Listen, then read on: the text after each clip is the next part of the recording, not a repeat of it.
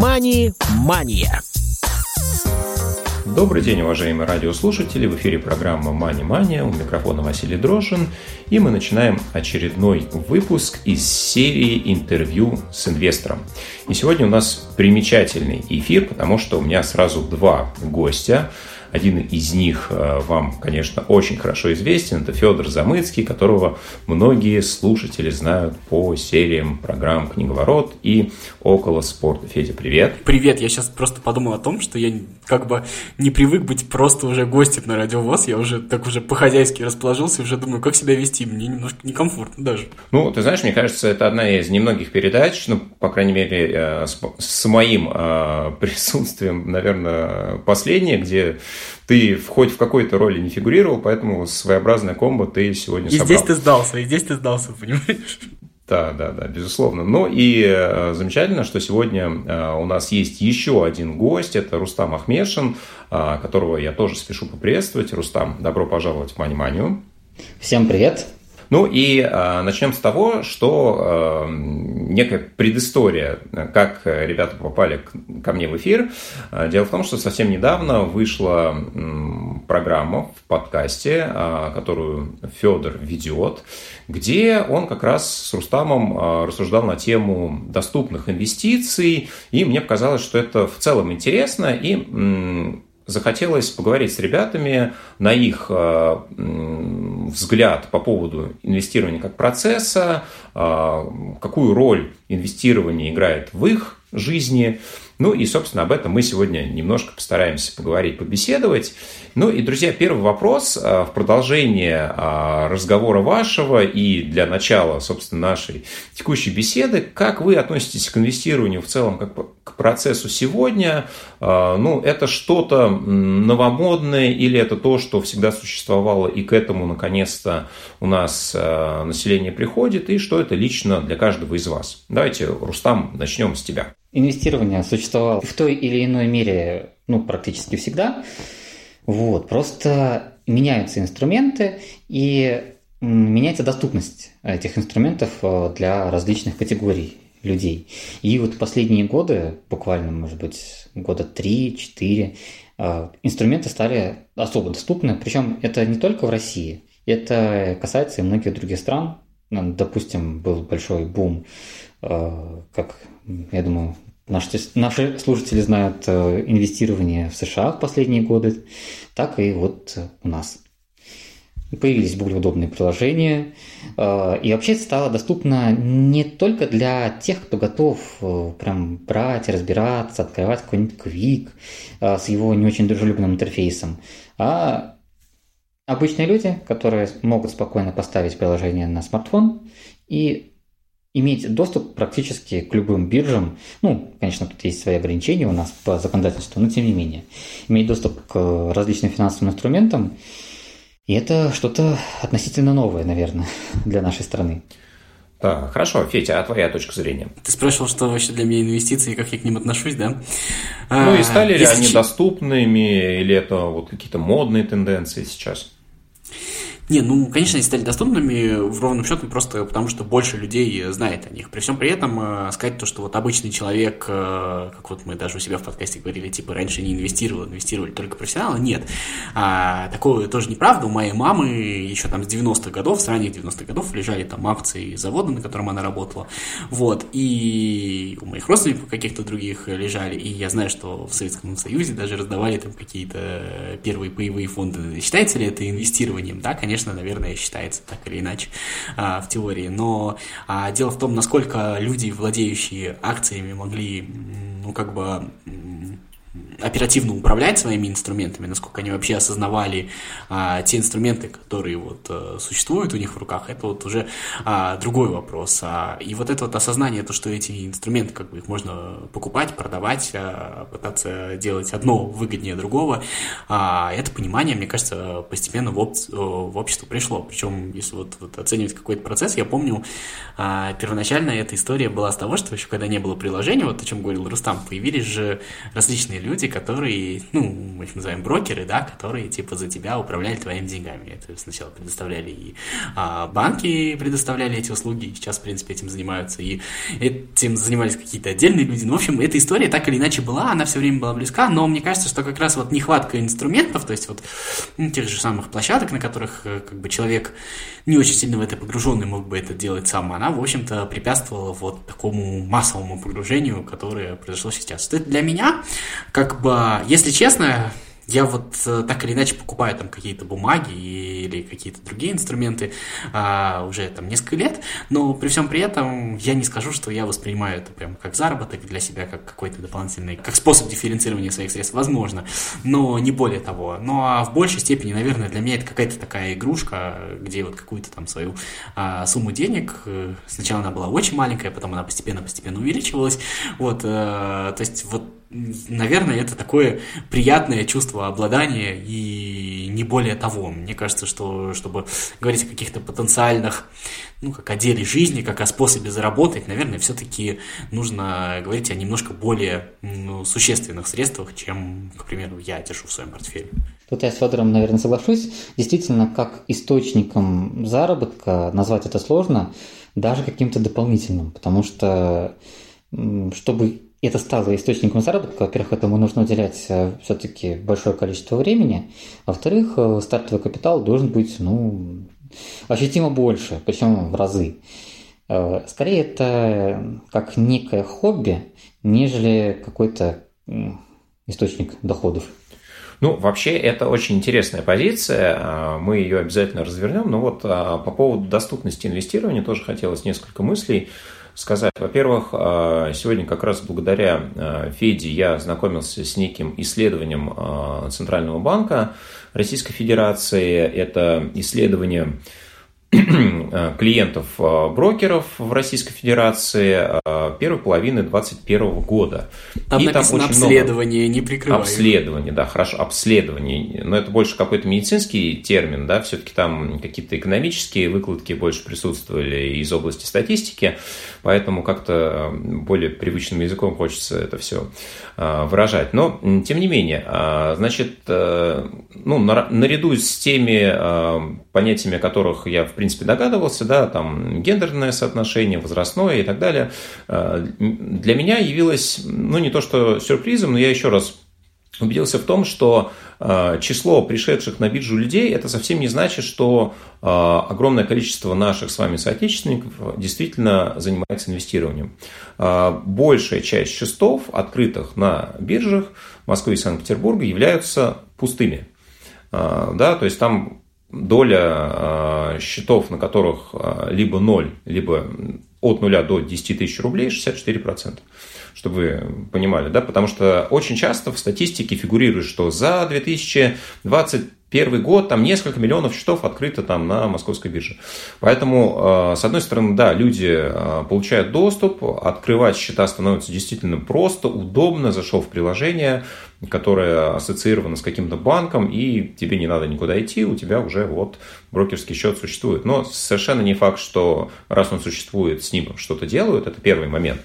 Да, а второй момент, действительно, вот э, многие воспринимают это не как процесс сохранения средств. А вот вы оба сказали, что не считаете инвестирование средством заработка. Вот э, в этом ключе а, когда вы впервые столкнулись с биржей, почему вообще туда пришли, и была ли цель, вот, э, может быть, не знаю, как игру это реализовать, э, да, может быть, действительно сорвать там какой-нибудь случайный, не случайный джекпот. Как вы это воспринимали? Давайте с Рустам опять начнем. А, ну, на самом деле, первый раз я этим заинтересовался, наверное, где-то в э, старших классах школы, когда задумался о том, куда я буду поступать. Я решил все-таки поступать в экономический университет. И моя специальность э, напрямую связана с инвестированием. Но скорее не с финансовым сектором, а с реальным сектором. А, но тем не менее, все-таки это все достаточно близко. Вот, и тогда я начал интересоваться этим вопросом. Причем в то время, насколько помню, не было еще настолько удобных э, приложений для вот этого всего. Я тогда этим интересовался, но вот каким-то активным действием приступать э, особо не собирался. Вот. Но когда появились э, такие вот уже удобные инструменты, я решил попробовать, ну, по-моему, по-моему, это, давайте, наверное, не будем называть бренда, вот, название компании. Вот когда одна из крупнейших компаний э, создала свое удобное приложение, все-таки через сайт, э, если это не является постоянной деятельностью, а является таким, ну, как неким интересом, э, удобнее через приложение, чем через сайт. Вот. И ну, это не реклама, тогда... поэтому можем, можем назвать, потому что мы часто да. сравниваем э, различные брокерские площадки, угу. никого не рекламируя. Да, это брокер Тиньков. А, собственно, сейчас я как раз им в основном пользуюсь. У меня есть еще брокерские счета у других брокеров, но все-таки остановился на Тинькове. И он, конечно, не идеален, но тем не менее само приложение построено так, что обычному пользователю практически нет необходимости ходить на какие-то сторонние ресурсы для получения там, информации. Понятно, что если этим, если этим заниматься фундаментально, если заниматься фундаментальным анализом и тем подобным, а, то необходима дополнительная информация, необходимо там всем нам хорошо известные ресурсы.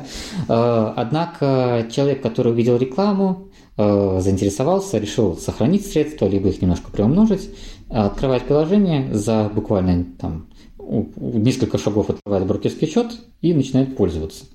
Ну, Собственно, тогда я решил попробовать. Все же так или иначе я об этом много читал, много слышал от э, своих знакомых, решил попробовать. Ну, скажем так, какого-то серьезного заработка я в итоге от этого не получил. Ну, какие-то проценты там есть, конечно, суммарно по портфелю, но это все не очень серьезно. Вот. А, как я, значит, знакомился с инвестициями, да? А, в 15 лет, значит, я рассказывал про акции Куйбышев Азота у моей мамы. А, приехал какой-то дядя и начал предлагать какие-то деньги. А я что-то подумал, ну вот этот вот дядя, он же к нам приехал, там, мы жили в деревне, достаточно далеко было от города. Что-то мне кажется, что он пудрит мозги.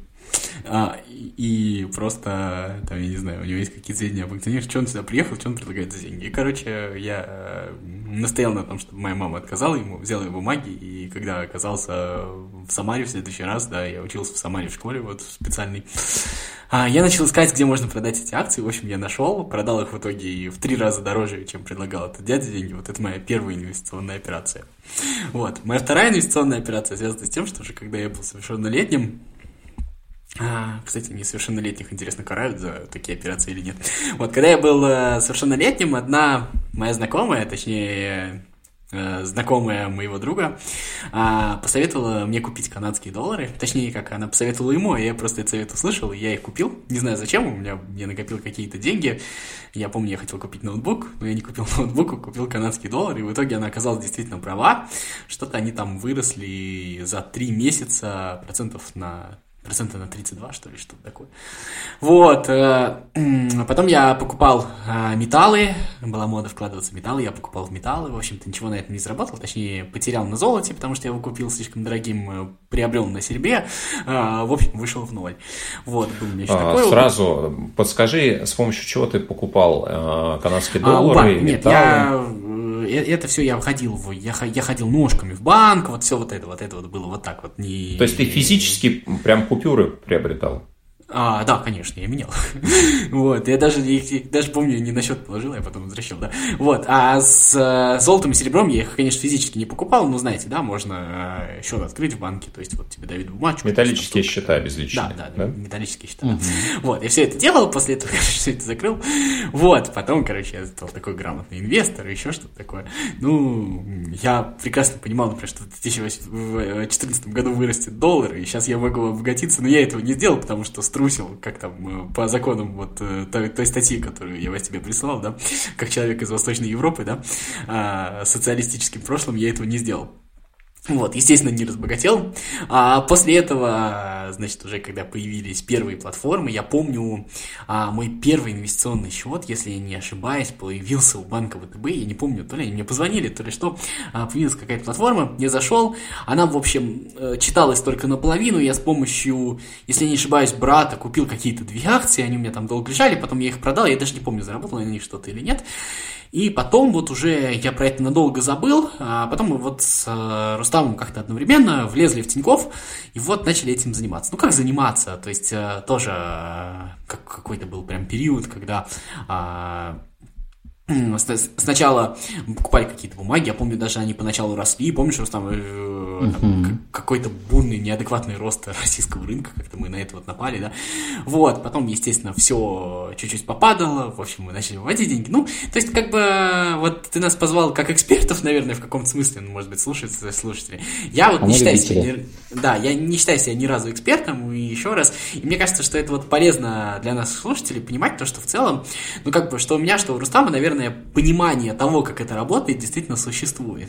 И вот в этом э, смысле, э, при, при всем при этом, э, мы как бы на этом вот каких-то таких особых э, денег, в принципе, не заработали. И поэтому э, лишний раз, э, это в любом случае интересно, в любом случае пробуйте, но лишний раз подумайте, сколько денег вы хотите вот в эту вот историю вложить, потому что, мне кажется, это очень принципиально важно, потому что вот это первый эффект, особенно у тебя, когда первые, там, я не знаю, на первые 10% что-то выросло, ты думаешь, ну сейчас я, сейчас я круто сделаю, сейчас я, короче, всех порву.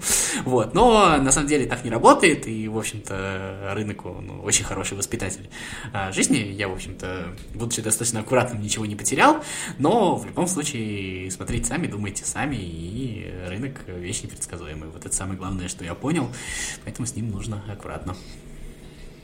Ну, а вообще, а, на самом деле, мне кажется, а, ваш подход, он близок а, к рассмотрению фондовых рынков как некого казино. Вот я в свое время с очень похожими целями приходил на Форекс. Да, и это действительно площадка, где, наверное, другой исход целом невозможно. Да, то есть э, стратегия «купи и держи» на Форексе, ну, как-то, мягко говоря, нереализуема. Да? То есть э, это не инвестирование, это действительно трейдинг, это ну, попытка угадать, попытка там, в, в, э, с помощью технического фундаментального анализа э, там, предсказать э, состояние цены отдельной бумаги, отрасли, неважно. А вот сейчас, на данный момент, все-таки с учетом тех там, ошибок, того опыта, который существует, вы до сих пор рассматриваете биржу как ну, некую форму хобби и возможность просто там вот э, с помощью подобных операций, ну, несколько там увеличить а, вложенные туда средства. Или все-таки есть мысли, что, может быть, э, сформировать капитал для каких-то там, более долгосрочных целей. И если да, а, то какие инструменты вы сейчас больше выбираете? То есть вы отдельные бумаги стараетесь каким-то образом формировать из них портфель? Или, может быть, есть какие-то фонды, коллективные инвестиции? Смотри, а, тут весь вопрос в том, о каких суммах идет речь. То есть, если у тебя есть действительно какой-то капитал, то есть какая-то свободная сумма, ну хотя бы там начнем с нескольких сот тысяч рублей, меньше, я имею в виду, не имеет смысла об этом говорить, то есть смысл подумать о каком-то долгосрочном портфеле, если вы там... А почему меньше не имеет смысла об этом говорить? Ну, потому что на, на, на меньших суммах это вот и получается такая игра. Ну, как ты дифференцируешь, по сути дела, портфель из 30 тысяч рублей? Ну, какой в этом смысл? Что ты с него получишь? Можно что... диверсифицировать из 5 тысяч рублей.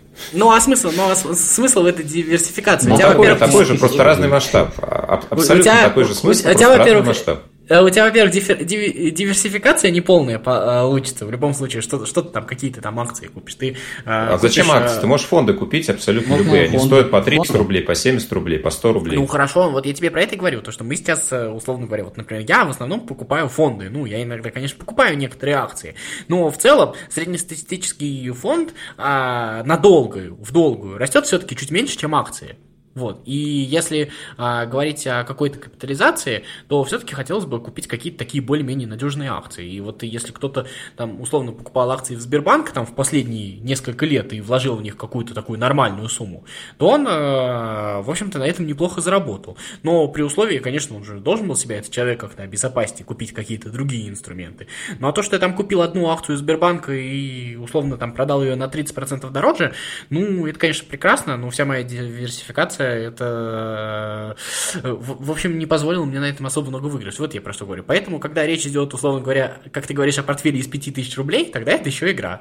Если мы уже берем деньги чуть покрупнее, тогда уже мы становимся серьезными ребятами, которые уже, которым уже не а, Ну, поскольку у нас все-таки а, основная цель это образовательная, да, и мы описываем, конечно, опыт, а, здесь я все-таки позволю с тобой не согласиться на 100%, потому что, ну, во-первых, от суммы не зависит ничего, какие бы цели ты для себя не ставил, и если у тебя цель долгосрочной инвестиции, то как раз нужно начинать с любого уровня, да, начинать надо вот прямо сейчас, если у тебя цель а, там, накопить на какой-то капитал, ну, просто сам по себе капитал никогда не возьмется. Фондовый рынок, да, и работа фондового рынка с твоим капиталом – это лишь а, возможность ну, его сохранить, чтобы его не съела инфляция. Такой более продвинутый вариант депозита, да, более интересный вариант депозита.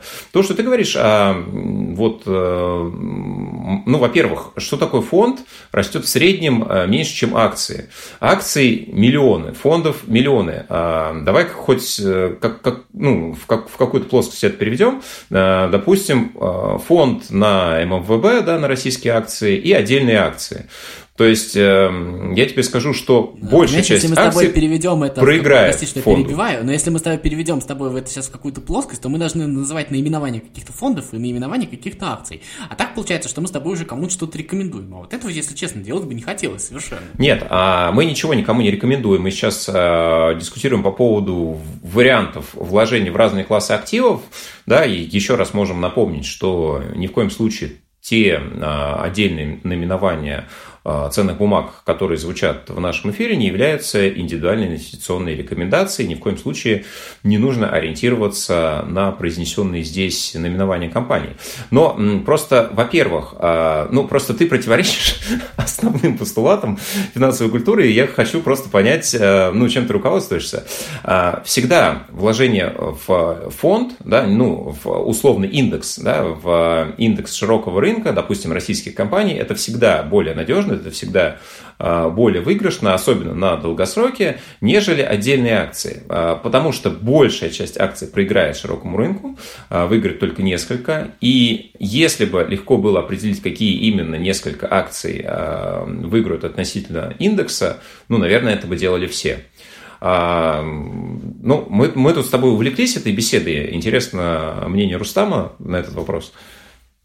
На самом деле я тут э, тоже соглашусь, что фонды, наверное, наиболее подходящий инструмент для тех, кто не готов заниматься постоянным трейдингом, кто все-таки хочет э, ну, не уделять каждый день какое-то определенное время на то, чтобы анализировать рынок, смотреть э, там, технический анализ, фундаментально что-то смотреть и тому подобное.